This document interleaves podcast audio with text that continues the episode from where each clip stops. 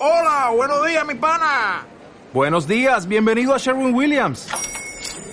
¡Ey! ¿Qué onda, compadre? ¿Qué onda? Ya tengo lista la pintura que ordenaste en el ProPlus app. Con más de 6.000 representantes en nuestras tiendas listos para atenderte en tu idioma y beneficios para contratistas que encontrarás en aliadopro.com. En Sherwin Williams somos el aliado del PRO. Estás escuchando El viajero accidental con Luz Picos y José Luis Conde del viajeroaccidental.com en radioviajera.com. Fly me to the moon, let me play among the stars. Let me see what spring is like on Jupiter and Mars. In other words, hold my hand. In other words, baby, kiss me. Muy buenas, oyentes de Radio Viajera. Aquí estamos una semana más. En el Viajero Accidental hoy queremos reunir en un mismo programa viajes y literatura, lo mismo que hacemos en la sección Leer y Viajar de nuestra web. Y al hablar de literatura nos referimos a libros de viajes, claro, no podía ser de otro modo. Pero queremos hacerlo desde una época y un punto de vista muy concretos, porque literatura de viajes la hay para todos los gustos y en todas las épocas. Nosotros nos vamos a centrar en el siglo XVIII y en las opiniones de los viajeros ingleses que vinieron a la península ibérica durante el reinado de Carlos III. Opiniones que reflejaron y publicaron en lo que podríamos considerar guías de viajes pioneras. Va a haber mucho, como estaréis adivinando, del Gran Tour, ese itinerario de viaje por Europa, antecesor del turismo moderno, que tuvo su esplendor desde mediados del siglo XVII hasta comienzos del siglo XIX.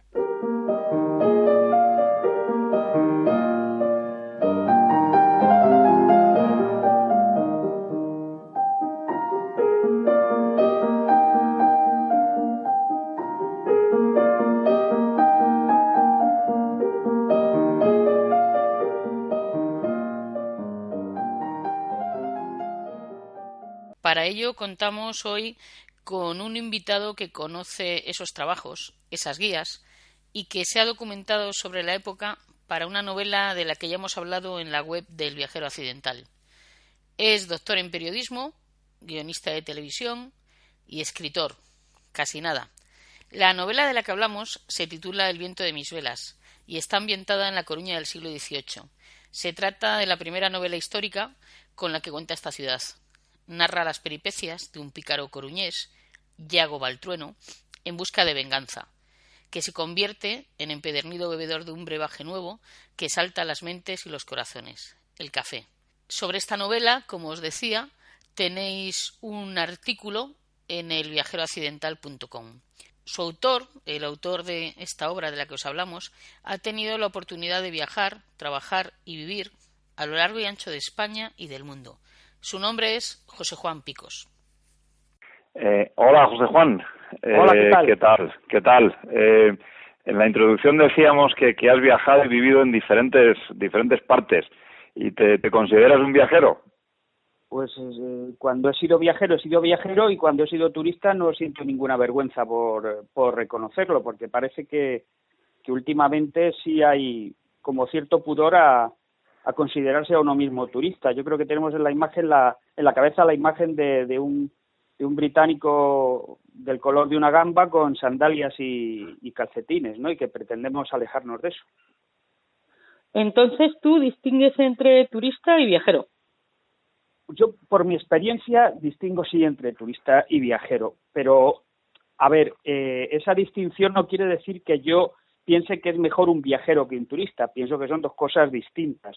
El turista creo que arriesga un dinero y una ilusión y en cambio el viajero lo que arriesga es una estructura, una estructura vital, una estructura mental, es decir, el viajero cuando viene no es la misma persona que fue. En cambio el turista eh, el turista va y viene y por el camino se entretiene, pero el viajero lo que hace es un cambio. Yo, a ver, en mi experiencia personal, no hace falta ser un, eh, irte a Tailandia para, para ser un viajero. Yo recuerdo el, el viaje del Camino de Santiago, para mí fue un viaje que hice en el año 94 desde Roncesvalles hasta hasta Santiago y el que volvió de aquel viaje no era el mismo. Eh, era, era tan diferente que cambió completamente su vida en lo personal y en lo, y en lo profesional.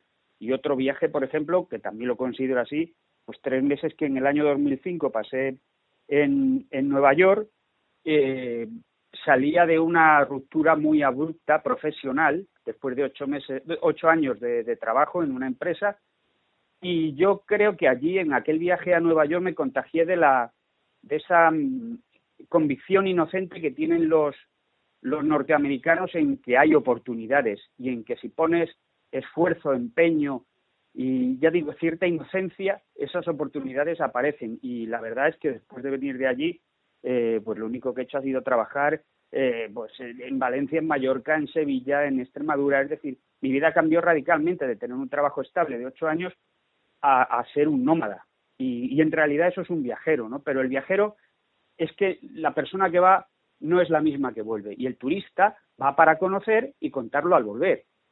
No, ni es mejor ni es peor. Simplemente es distinto. Lo que pasa es que creo que en la actualidad todo el mundo se cree que es Marco Polo o en Batuta porque ha ido a la India y viene diciendo que qué pobres son y qué felices, que es otro do Picasso, ¿no? Pero bueno, hay diferencias, para mí hay diferencias y no, y, no son a peor en un caso y en el otro. Un viajero es una cosa y un turista es otra. Entonces, José Juan, eh, ¿tú piensas que a día de hoy la imagen del turista está desprestigiada? Sí, bueno, lo, lo hemos visto en, las dos, en, los dos últimos veranos, ¿no? Con la turismofobia en Barcelona, una ciudad que vive tanto de, la imagen al, al, exterior y del turismo, en realidad, ¿no? Yo creo que esta turismofobia viene de una izquierda que yo llamo neolítica, porque a ver, eh, para empezar, es neolítica porque aborrecen a los nómadas, que son los del paleolítico, ¿no? Y el nómada es el turista. Es una, es una izquierda que, que no quiere pieles de animales, que quiere tejer. Eh, es, es una izquierda que adora a la diosa madre. Eh, mm, es una izquierda que no quiere carne, que quiere productos agrícolas. Es decir, todo eso mm, creo que, la devuelve un poco al neolítico, ¿no? Que son las características de aquella época. Eh, sin embargo, la propia palabra turista en sí tiene una etimología muy distinta al desprestigio que sufre hoy en día. Sí, sí, sí, completamente distinta al desprecio con que se suele tratar al, al turista y, al, y a lo que él representa, ¿no? El turismo en realidad nació como una actividad elitista, es decir, el turismo eh, nace en el siglo XVII y XVIII, eh, sobre todo en Inglaterra, porque en aquellos momentos no había unos estudios universitarios que los lores y los grandes burgueses considerasen que tenían calidad suficiente para sus herederos. Y entonces los mandaban a recorrer Europa para que se cultivaran y también para que eh, hicieran mundo, ¿no? Para que al volver fueran diferentes, fueran más, eh, más maduros, digamos, ¿no? Y que se pudieran enfrentar pues a hacerse cargo de las responsabilidades de, un, aristócrata o de un burgués que se hacía cargo de los negocios de, su familia. Eh, y claro, entonces el turista, aquel viaje, aquel viaje, y de ahí viene la, palabra, se llamaba Grand Tour, o sea, era como la gran vuelta eh, o el gran garbeo, podríamos decir, ¿no? Y tan grande que duraba meses, incluso a lo mejor hasta dos años, ¿no? Y de ahí nació la palabra francesa touriste, o sea, el turista. Así que el turista era de clase superior, era un aristócrata o un alto burgués que iba a heredar en los negocios o, la nobleza de la familia y antes de eso conocía mundo. O sea, que era iniciático en ese sentido, en el sentido de que era como una apertura al mundo de, de, las personas, de, los que se hacían mayores. Claro, claro, claro. Era un paso de la adolescencia. O sea, eh, al, al Gran Tour iban los adolescentes, iban acompañados de un tutor. Estos tutores lo hacían negocio, claro, porque los viajes los vendían en forma de guías, que eran muy populares en, en Gran Bretaña, como os podéis imaginar, justamente por esto, ¿no? Las compraban además quienes iban a poder viajar. Entonces, iban acompañados de un tutor, eh, llegaban generalmente hasta Italia, allí el tutor los soltaba un poquito de la correa y bueno, es posible, aparte de, de más morenos, aparte de con más mundo, es posible que algunos volvieran con algunas bubillas, ¿no? Porque Bueno, pues había muchas gladiadoras venéreas en, en el Coliseo y también había gondoleros de, de largo remo, ¿no? Porque viajaban todos, quiero decir. No había, no había diferenciación, ¿no? Entonces, bueno, es posible que vinieran con todo eso cuando regresaban a, a Inglaterra, sí. ¿Y, cuáles eran los destinos favoritos de, de aquellos turistas de la élite?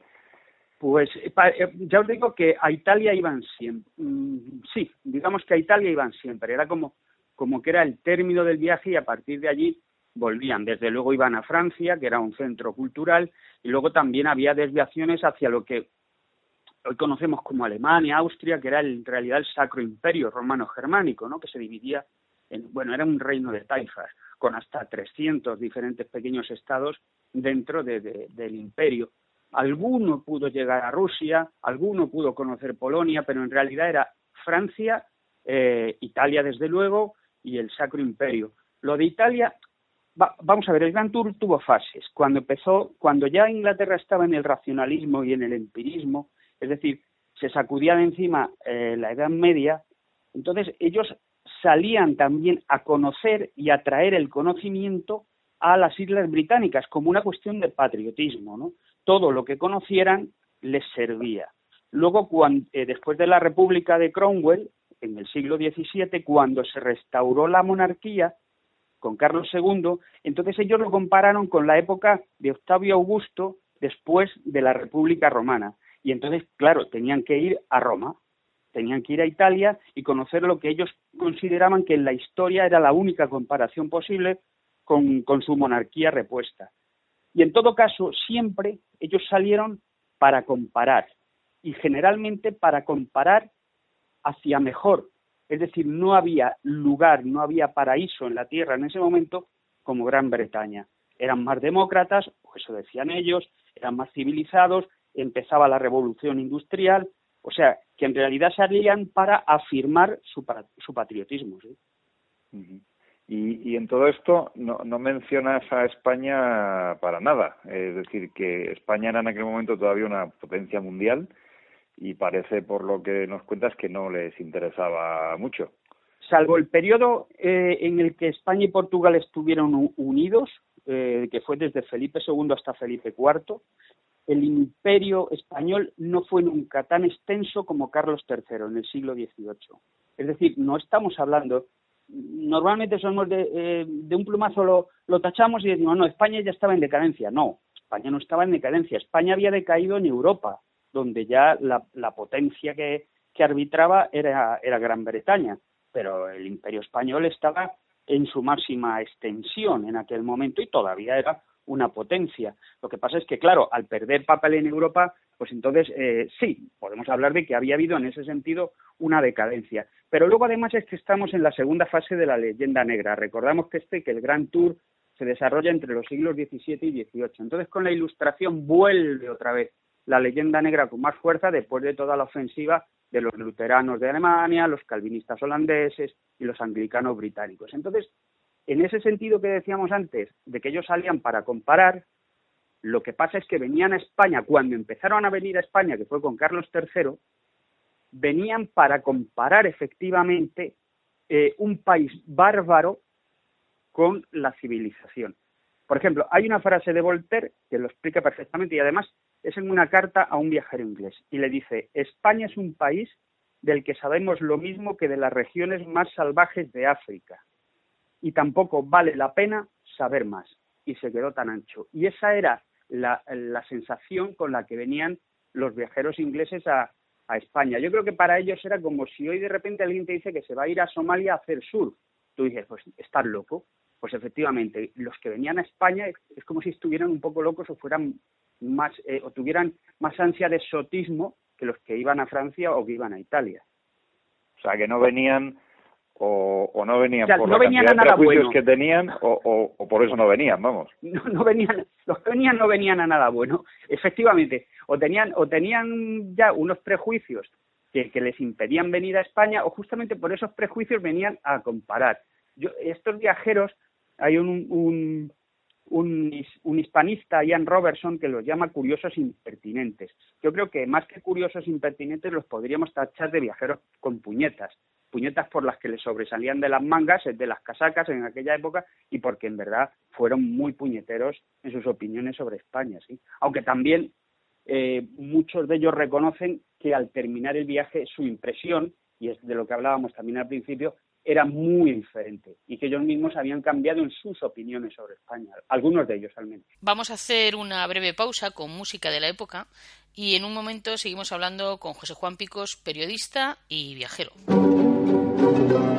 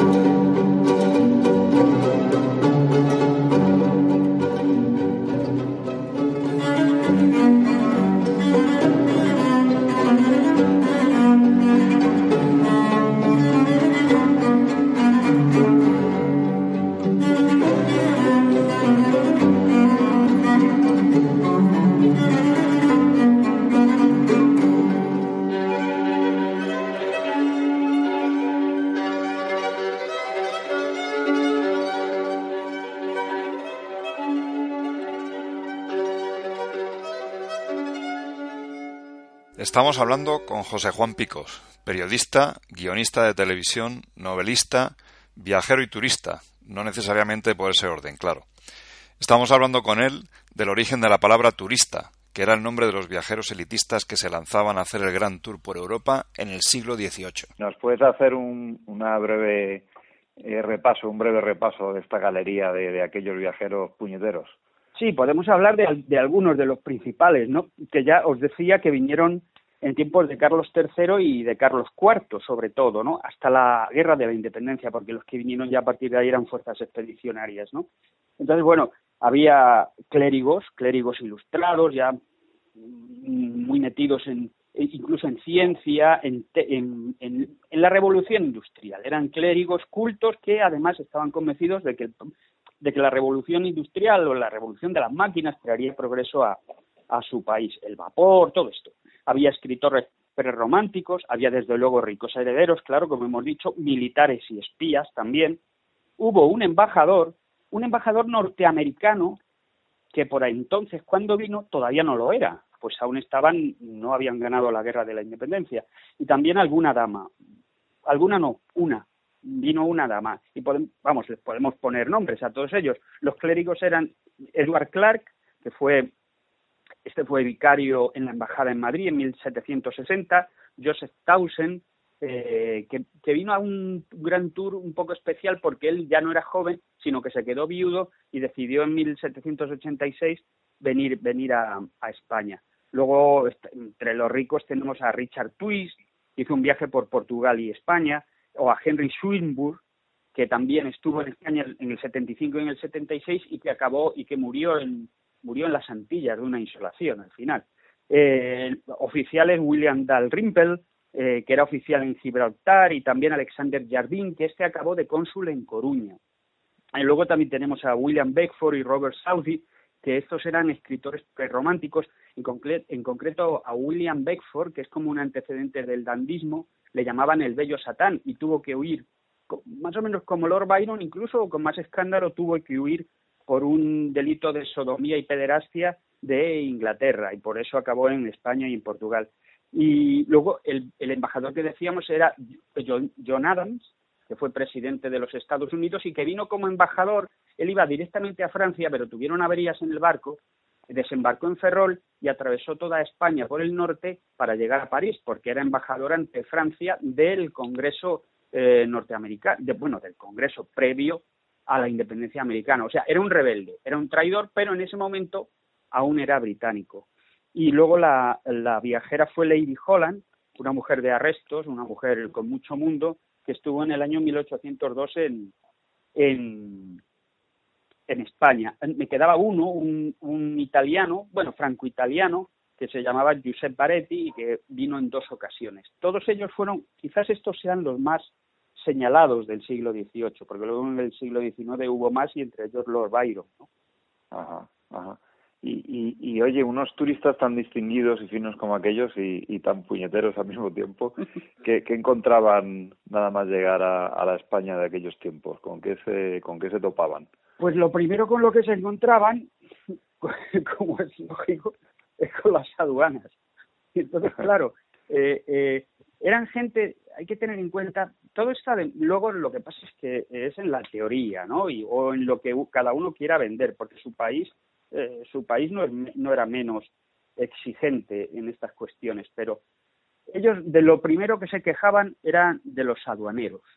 Eh, por ejemplo, hablaba del reverendo Clark, que estuvo en la embajada en, eh, de Londres en Madrid, y entonces él les recomendó, eh, claro, una cuestión importante, esta gente luego hacía guías, editaba libros en su país al volver, y además libros que se vendían muy bien, o si no, también eran como corresponsales de los primeros periódicos ingleses, y la gente leía con avidez lo que ellos escribían, ¿no?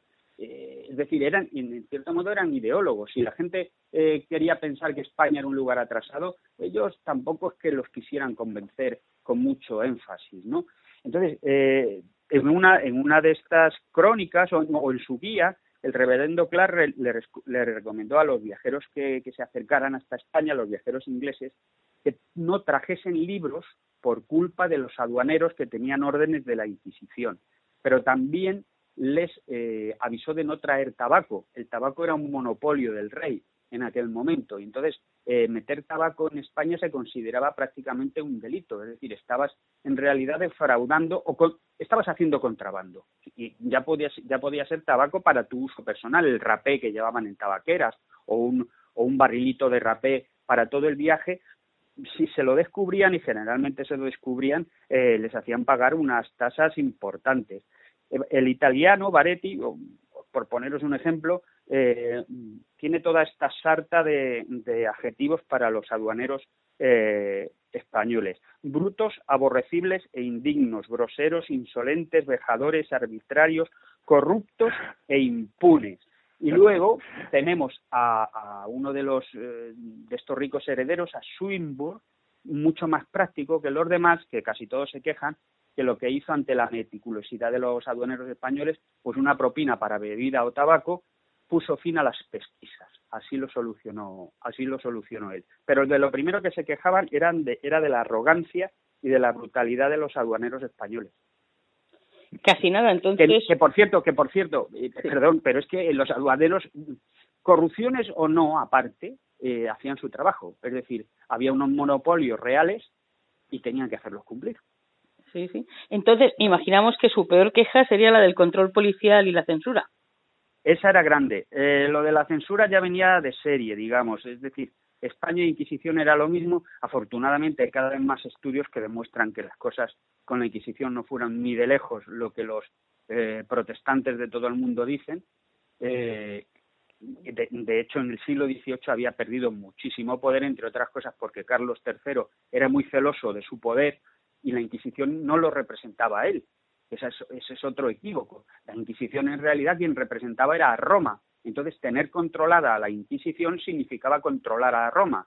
Y Carlos III no quería compartir sus riquezas eh, en forma de, de diezmos, en forma, bueno, en forma de, tasas e impuestos de la Iglesia. Él no, no quería compartir eh, su tesoro con, con, los papas, ¿no? Entonces, en ese sentido, la Inquisición mmm, no tenía ni de lejos el, el poder que tuvo y además, bueno, eh, queramos o no, había ya cierto barniz ilustrado en, en España y bueno, las cosas ya no eran, si es que alguna vez fueron lo que se dice, ¿no? Pero bueno, ese sería otro tema. Eh, sí, la censura, los aduaneros y las posadas.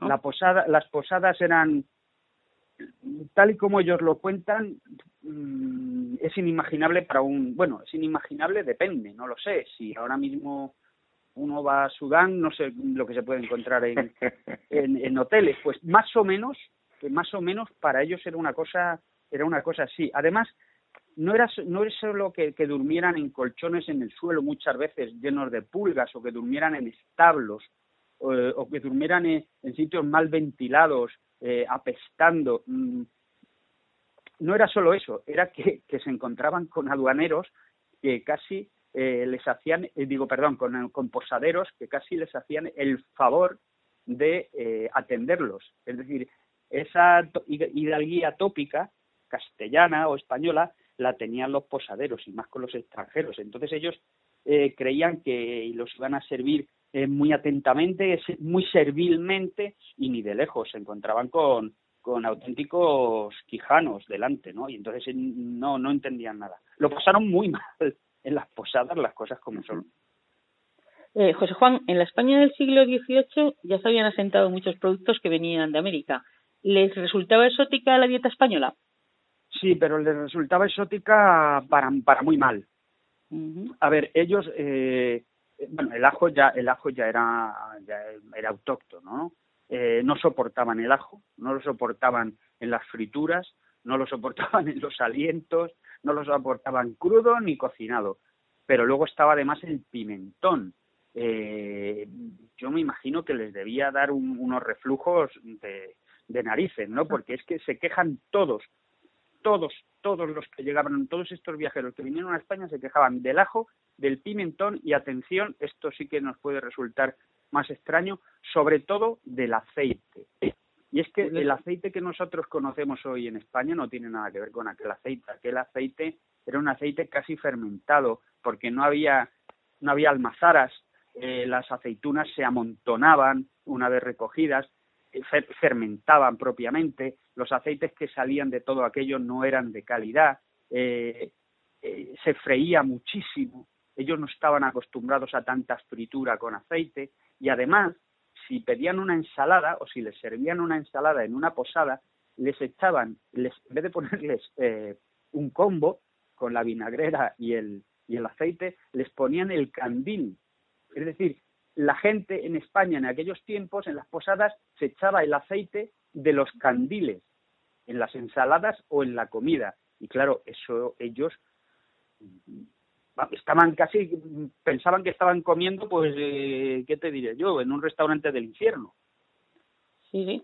Eh, lo del ajo nos hace pensar entonces que, que los problemas de Victoria Beckham para estarse en nuestro país ya venían un poco de sus ancestros. Eso lo tienen en el ADN. Sí. Antes y el ajo, el pimentón y el aceite no lo soportaban. Y era y era con lo que se cocinaba en España. Y otra cosa, antes hablabas del control policial, de la censura. Supongo que al volver a Inglaterra se cebarían con la Inquisición, claro. Sí, pero ya hemos comentado, claro, no, no, se cebaban con la Inquisición, eh, claro que sí. Y, y, y en, y en España no es que hubiera desaparecido en aquel momento la Inquisición, pero ya digo que su poder no era ni mucho menos eh, el que tuvo. Y por decir, sí, en todas partes cuecen pero es que en unas, en algunas es eh, caceroladas, ¿no? Porque eh, tenemos una idea de estos viajes, o la idea que ellos querían transmitir era de un país civilizado, pero, pero en el siglo XVIII en, Inglaterra los católicos no podían eh, em, no podían acudir a sus cultos, no tenían libertad de culto. La tuvieron mucho después y de hecho no eran solo con los católicos, los anglicanos en pleno siglo XVIII siguieron persiguiendo a los que llamaban disidentes del, del, del protestantismo. A las sectas protestantes las, eh, las siguieron persiguiendo y además en algunas ocasiones, en algunas ocasiones hasta con linchamientos populares en los que las fuerzas policiales tardaron mucho en actuar. Es decir, esa idea de la Inglaterra eh, democrática y civilizada mm, que tenemos hoy y que creemos que en el siglo XVIII estaba a años luz de España, no es real. De hecho, hay una novela, hubo una novela, la que se considera primera novela pornográfica, Fanny Hill, eh, no recuerdo exactamente el subtítulo, algo así como Historia de una cortesana. Esa novela no se permitió, se, se imprimió en el siglo XVIII cuando estos viajeros estaban criticando a España, venían a España a criticarla, esa novela Fanny Hill se imprimió, se detuvo al editor y al autor, Fielding, se les impuso una multa, estuvieron a punto de ir a la cárcel y hasta 1971, debido a las leyes, eh, a las leyes sobre vicios inglesas, no se pudo publicar en Inglaterra legalmente. Es decir, eh, hay que tener mucho cuidado, sobre todo, claro, uno viaja justamente para liberarse de los prejuicios, pero estos viajeros lo que hacían en muchos casos era reforzarlos. Y el problema es cuando esos prejuicios no solo eh, tienen eco en sus países de origen, sino que nosotros también nos los creemos. Nosotros tenemos que hacer un grandísimo repaso sobre nuestra propia historia y sobre la de los países de alrededor para entender que el siglo XVIII español no era el de un país bárbaro ni de lejos.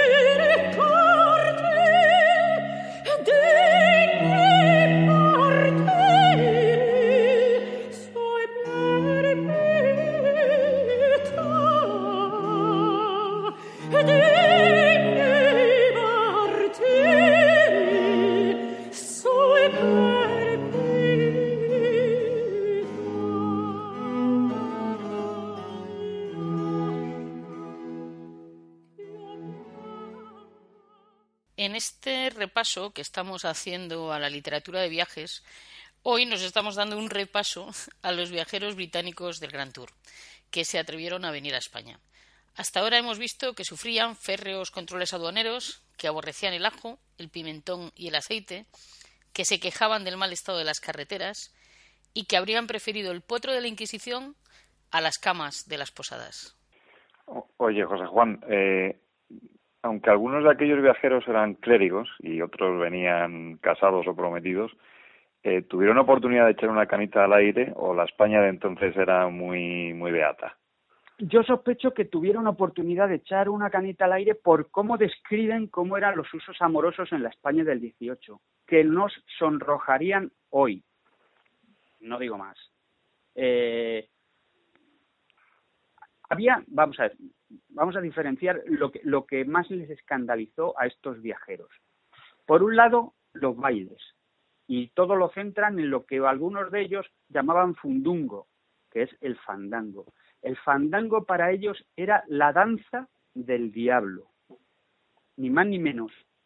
Por ejemplo, eh, Swinburne, uno de los herederos, que era católico, además, dice, ninguna mirada modesta podría contemplar sin sonrojarse esos ademanes, esas contorsiones del cuerpo y posturas de los miembros. Se tuvo que fijar mucho para hacer esta descripción, porque sigue. Una buena bailadora de fandango tiene que permanecer cinco minutos en el mismo lugar, retorciéndose como una lombriz partida en dos. Y lo que más les escandalizaba era que el fandango lo bailaban desde las infantas hasta las mm, mujeres que hacían labores de tabaco en Sevilla. Es decir, el fandango lo bailaba todo el mundo en España y se bailaba en bailes públicos, en teatros, mm, cuyas recaudaciones iban, pues, por ejemplo, a, a lo que hizo Carlos III en Madrid, urbanizarlo. Es decir, eh, todos los fondos que se sacaban de muchos de aquellos bailes eran mm, luego para obras públicas y obras sociales, incluso también, por ejemplo, para hospitales. Eso fue eh, una de las dos cosas que más los escandalizaron, ¿no? El fandango y los bailes, y cómo los españoles bailaban y bailaban en parejas y, y se insinuaban y se retorcían y, y, se, y seducían con el baile. Ya como Casanova, que estuvo en Madrid, aprendió fandango justamente para mejorar sus habilidades eh, amatorias o de seducción. Eh, y, él, y lo reconoce él en sus memorias. Y otra cosa que les escandalizaba una barbaridad también era lo que se llamaba cortejo o chichisveo. Esto era una costumbre que no se sabe muy bien si, si vino de Italia o de Francia, pero que ya existía en, en la España del siglo de oro. Y era que las mujeres cuyos maridos pues o, viajaban o estaban o estaban en sus ocupaciones en la corte, que tanto podían ser trabajar como intentar medrar. Es decir, las mujeres solitarias tenían un acompañante que no tenía que ser mm, exactamente sexual, pero que la acompañaba y le consentía todos sus caprichos. Pero en el siglo XVIII la cosa ya pasó a mayores. Era como, como que el matrimonio era una sociedad en la que el, el marido y el amante, el cortejador o el cortejo, compartían los gastos y le consentían a la mujer todos los caprichos. En realidad se los consentía el cortejo y el marido se libraba de esa parte. Y en cierto modo había ahí como un consentimiento, ¿no? Eh, podríamos decir cornudo, no apaleado el marido, pero contento. Y entonces estas dos cosas no las entendían y de hecho si nosotros mismos, un español, profundiza eh, eh, eh, en, lo, en Carmen Martín Gaite, tiene un, un, libro, un libro sobre los usos amorosos del 18 y es una, es una lectura recomendabilísima porque uno alucina con, con cómo eran en lo referente al sexo los más que los españoles, las españolas del siglo XVIII. Ojo. Vaya, vaya. Vaya, curioso porque al mismo tiempo tenían en, en, el, en la época había un exagerado sentido del honor, ¿no? Sí, sí, sí, sí, sí. Eh, exageradísimo, ya lo hemos comentado en los posaderos, ¿no? Que, que, eh, que lo atendían a uno o por lo menos atendían a, a, los, a los extranjeros que venían, a los británicos, como haciéndoles un favor. Eh, eh hubo, hubo, hubo una norma, Carlos III llegó a, a dictar una norma por la que eh, eximía de dejar el paso a, a los demás. A ver, no recuerdo exactamente qué viajero era, pero iba paseando por Salamanca y de repente entra en un callejón muy estrecho y viene de frente un catedrático de la Universidad de Salamanca y el catedrático ya de lejos empieza a bufar. Y entonces el hombre que ya, el, el, el británico que ya venía, el viajero que ya venía advertido, se echó a un lado y lo dejó pasar. Y entonces el otro lo saludó, sonrió y se hinchó como un palomo. Y pasó. Si esto no se hacía en las calles, podía acabar en duelo. Entonces, Carlos III llegó a dictar una orden por la que se eximía de dejar el paso por ley para evitar que acabaran en duelos. En ese sentido, en ese sentido de hidalguía, sí, sí tuvo que parecerles eh, no exótico, claro, casi salvaje, ¿no? Aquello. Y como nos parecería, bueno, hoy, hoy depende de, de, de en dónde y en qué situaciones también te encuentras con, con medios hidalgos de estos, sí. Sí, sí, sí, sí, hidalgos, hidalgos que como los del, como los del Lazarillo que no tenían donde caerse muertos al final, ¿no? Sí, bueno, sí, había, había bastante. A ver, el, el problema, bueno, el problema, el origen fue la reconquista. A todo aquel que participó en la reconquista con las armas en la mano se le eximió del trabajo. Es decir, se les daban los títulos y en esos títulos ya iba la exención del trabajo manual.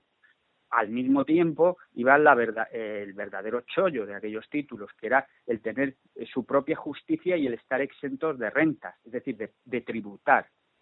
Claro, aquellos, eh, eh, aquellos se lo, se lo trabajaron, se lo trabajaron reconquistando el territorio a los árabes, pero luego sus herederos eh, siguieron teniendo los mismos privilegios sin haber hecho mm, sin haber hecho nada. Muchos de estos, muchos de estos eh, nobles eh, o pequeños nobles, sobre todo del siglo XVIII, habían perdido el capital, pero seguían teniendo los títulos, seguían teniendo la excepción y seguían teniendo sus propios tribunales.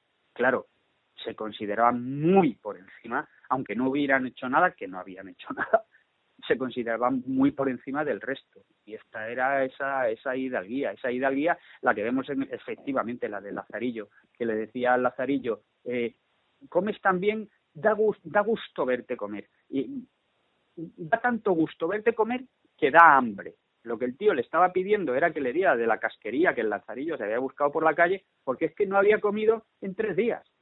Esos eran los hidalgos. Sí. Eh, José Juan, la galería de viajeros sobre la que estamos hablando se venían de un país en plena revolución industrial. ¿Esa coyuntura histórica les facilitaba el viajar?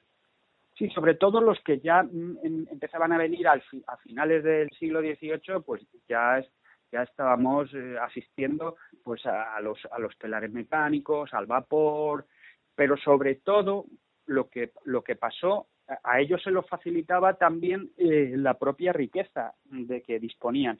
Pero claro, el vapor, eh, con el ferrocarril que vino después, con la navegación a vapor, eh, con todos estos pioneros que fueron eh, publicando guías en las que describían cómo eran los países europeos, con una con mayor ocio, eh, desde luego que el que se había tenido en siglos anteriores, lo que pasó al final fue que todo esto también contribuyó a la popularización del, turismo.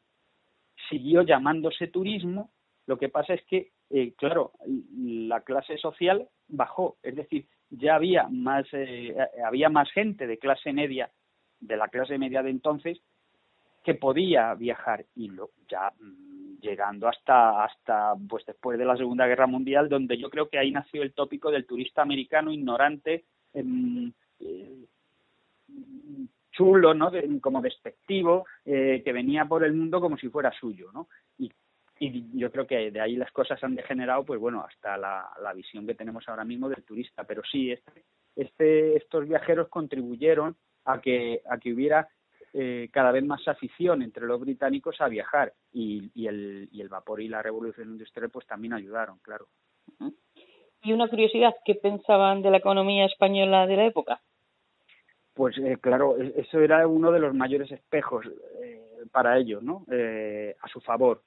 Eh, España estaba todavía en una economía mercantilista, es decir, España dependía del oro de, del oro y de la plata de América aún y aún seguían viniendo los, los galeones con minerales preciosos a España y por otro lado se, se basaba en el proteccionismo, es decir, proteger los productos españoles de, eh, la, de la importación de productos similares de, de, otros países. Mientras que eso, esto, digamos que España sí, en este sentido, era una economía mercantilista, mientras que los británicos ya estaban empezando a entrar en el liberalismo.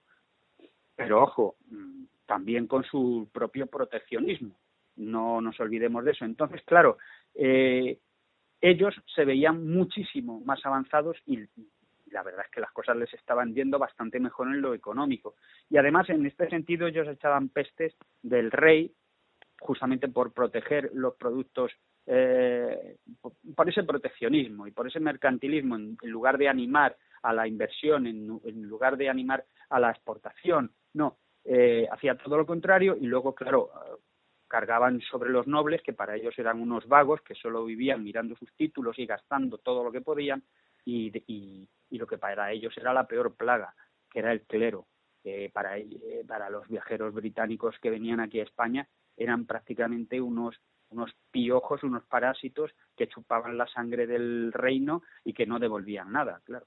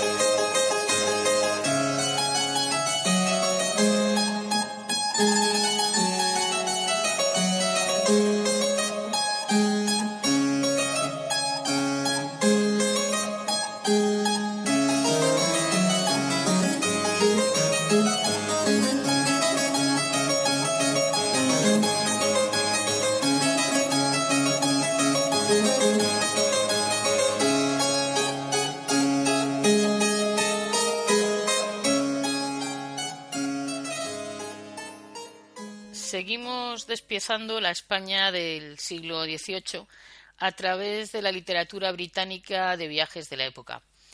Esos a los que nuestro invitado, el periodista, novelista y viajero José Juan Picos, llama turistas puñeteros. Una pregunta que viene muy al hilo de la actualidad en este repaso. ¿Aquellos viajeros hacían comparaciones entre provincias españolas?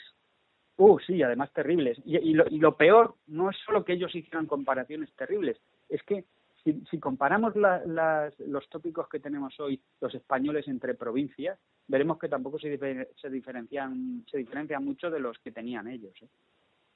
Al hilo de esto que nos dices, te vamos a proponer un juego. Nosotros te preguntamos por una región y tú nos dices qué pensaban aquellos turistas. ¿Te parece? De acuerdo, me parece. Vale, pues empezamos. País Vasco. Bueno, del País Vasco para ellos era prácticamente una república independiente, un lugar virtuoso, de gente libre, de gente limpia, con buenas carreteras, y es verdad que las tenían, porque además eh, algunos de los virreyes que habían estado eh, allí después de la guerra de sucesión española se habían ocupado de que hubiera buenos eh, buenas vías, ¿no? Eh, pero en general era como, para ellos era como si fuera una parte, um, una república aparte de España decían ellos, eh, entendiendo república como, como nación, como cosa pública, no exactamente como, como falta de monarquía. Sí, sí. Eh, Cataluña, por ejemplo. De Cataluña decían literalmente, y, y voy a usar palabras de Henry Swinburne, de uno de los, de los herederos. Eh, Los catalanes para él eran los más trabajadores y diligentes, los mejor dispuestos para los negocios, los viajes y la industria. ¿Qué opinaban de Valencia? De los valencianos decían son ges- gen- decía Swinburne gente osca hecha a labrar la tierra y por ello poco dispuesta a dejar su terruño mucho más tímidos y suspicaces que los catalanes los más sucios y menos refinados del país reciben el desprecio por igual de catalanes y castellanos Y siguiendo la división del territorio en ese momento, Castilla la Vieja. pues Castilla la Vieja eh, que podríamos decir que era Guadarrama arriba trabajadores y sencillos a la vieja usanza, muy serviciales y menos fanfarrones que los andaluces. Para los más jóvenes que no hayan ido mm, a la EGB o, o anteriores incluso, Castilla la Vieja es lo que podríamos decir que es lo que lo que es hoy Castilla y León, ¿no? Con algunas con algunas incorporaciones. Vamos a por Castilla la Nueva. Castilla la Nueva, que sería mm, casi casi lo que lo que es hoy Castilla-La Mancha, los menos industriosos de toda la nación. ¿Qué opinaban de Asturias? Pues de los asturianos decían que eran fiel, decía Swinburne, insisto, que él es el que hace una comparación más clara. Decía que los asturianos eran fieles y honorables, buenos criados, pero menos industriosos que los vizcaínos. ¿De Galicia? De Galicia, eh, eh, aquí coincidían todos, que eh, los gallegos se podían sentir, y con razón, muy maltratados. Y dice Swinburne que eran paisanos laborosos, eh, perdón, laboriosos y sufridos que recorren España ganándose la vida con muchos apuros y penalidades y que tienen que sufrir las burlas de los demás. A lo que se refiere es que los gallegos, una vez que llegaba el, eh, se acercaba el verano, salían, pero salían en grupos enormes de segadores y se iban a segar desde, desde el norte de Castilla hasta Andalucía. Pasaban la temporada segando por toda España volvían con lo que buenamente podían y dice, eh, creo que fue el oficial Jardín, decían que además tan temerosos de que la iglesia se lo quitara, que el dinero hacían un agujero en la tierra y lo tapaban. Y por último, para finalizar, Andalucía. Pues los andaluces eh, pues también se llevan el se llevan el, el tópico ¿no? de hoy, los más charlatanes y fanfarrones de España, dice Swinburne. Bueno, bueno, y, y, no tenían ni una buena palabra para aquella España, no había ni una pizca de esperanza para los que para los que íbamos a venir después.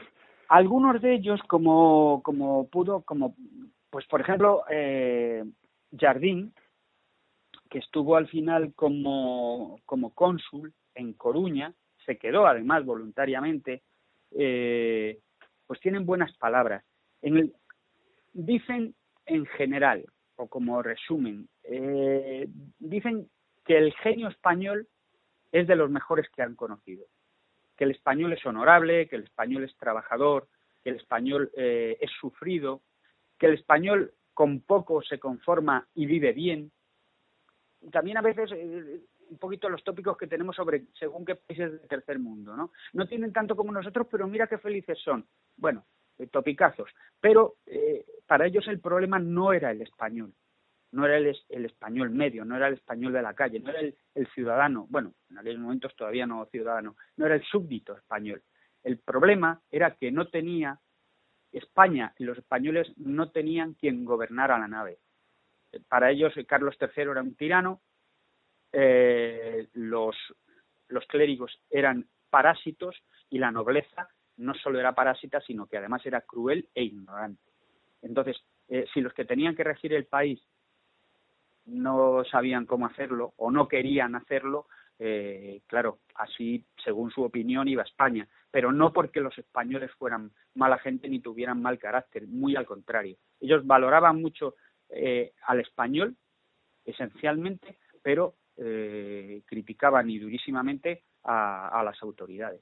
Entonces decían que ahí estaba el problema y que una vez uno de ellos llegó a decir, eh, no recuerdo ahora exactamente, creo que fue uno de los clérigos, llegó a decir que si los, que si los españoles hicieran como los franceses, eh, volvería a recuperar eh, glorias pasadas. Al decir eso, se refiere a que si hubiéramos tenido una revolución.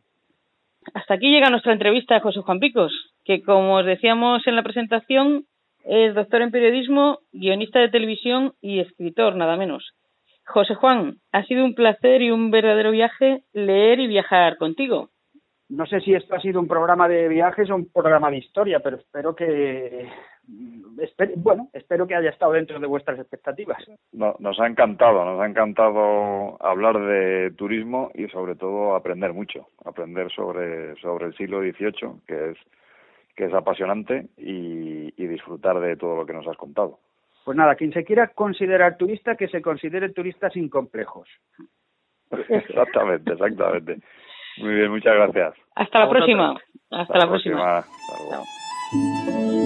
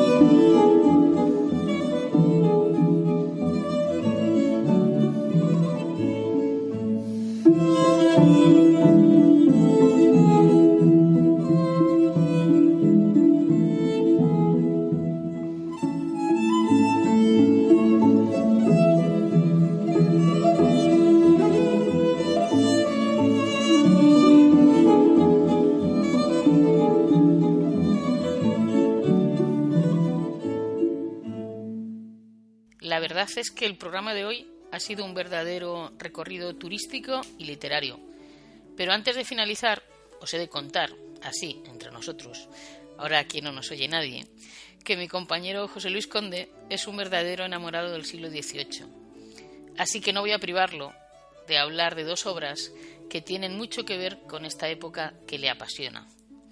Así que venga, va, José Luis, te dejo el micrófono. Todo tuyo. Pues sí, es cierto, Luz, que el siglo XVIII es una debilidad mía que me gusta muchísimo. Efectivamente, el siglo XVIII es apasionante por muchas razones. La ilustración, las revoluciones liberales, los progresos tecnológicos, las propias expediciones científicas que en sí mismas eran viajes en estado puro, la música, en fin, la lista es interminable. Y puestos a elegir, aunque es realmente difícil, he elegido dos libros que resumen para mí esa época y son, claro, libros de viajes y aventuras. Primero, El Señor de Ballantrae, en inglés The Master of Ballantrae, una novela escrita por Robert Louis Stevenson y publicada en 1888. La historia del libro gira en torno al conflicto entre dos hermanos, dos nobles escoceses, cuya familia está enfrentada por la rebelión jacobita de 1745 contra la corona inglesa y por tanto contra la unificación de Gran Bretaña. Esta novela conjuga todos los factores del siglo XVIII, revuelta política, viajes marítimos a América e India, la transición a un nuevo mundo en el que prima el comercio y el desarrollo por encima de la aristocracia y la riqueza de tierras. Y a eso Robert Louis Stevenson une su maestría para crear dos personajes enfrentados, los hermanos Henry y James, aparentemente el bien y el mal, aunque a medida que avanza la novela se convierten en mucho más complejos. Stevenson es el maestro que creó La Isla del Tesoro, otra joya de la literatura de viajes y aventuras. Recomendamos esta novela para conocer mejor las costumbres del siglo XVIII y sobre todo para disfrutar de una gran aventura. Y nuestra segunda propuesta es la serie de novelas del escritor británico Patrick O'Brien sobre el capitán de navío Jack Aubrey. Patrick O'Brien escribió sus novelas ya en el siglo XX, pero capturó magistralmente una serie de características clave de los finales del siglo XVIII y principios del XIX.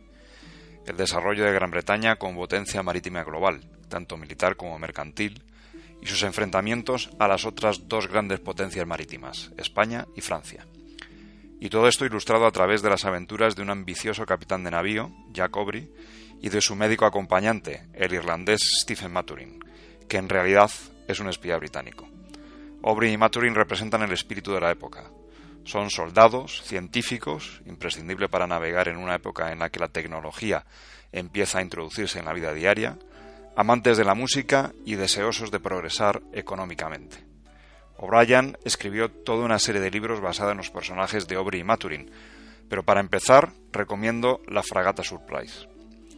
La Fragata Surprise narra sobre todo la vida en un barco, las reflexiones sobre las cualidades que debe tener un buen capitán, o cualquier persona que quiera ejercer una autoridad de forma efectiva y eficaz, y al mismo tiempo ser respetado por los subordinados.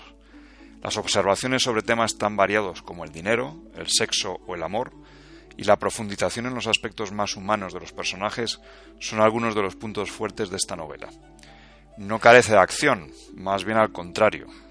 Durante un viaje a las Indias Orientales, Aubrey deberá enfrentarse a los navíos enviados por Napoleón para aniquilar la flota mercante inglesa que viaja de la India a Inglaterra. Y el enfrentamiento no solo se produce en el mar, también resultará decisiva la información secreta que se pueda conseguir en tierra, para lo cual la intervención de Maturin siempre es importante. La fragata Surprise es como una crónica de la época, un documental costumbrista que une el ambiente de las novelas clásicas de Jane Austen con el dinamismo de la acción bélica y los tecnicismos de la navegación cuando aún no existía el GPS. Y hasta aquí llega nuestro capítulo dedicado a leer y viajar. En nombre del viajero accidental y de Radio Viajera, queremos daros las gracias por estar ahí una semana más. Recordad que en 24 horas Tendréis disponible el podcast de este programa en iVoox y posteriormente en iTunes. Esperamos que hayáis disfrutado tanto como nosotros. La próxima semana nos vamos hasta la costa para hablar de villas marineras. Tenemos una cita dentro de siete días. Sed felices, oyentes. Hasta pronto.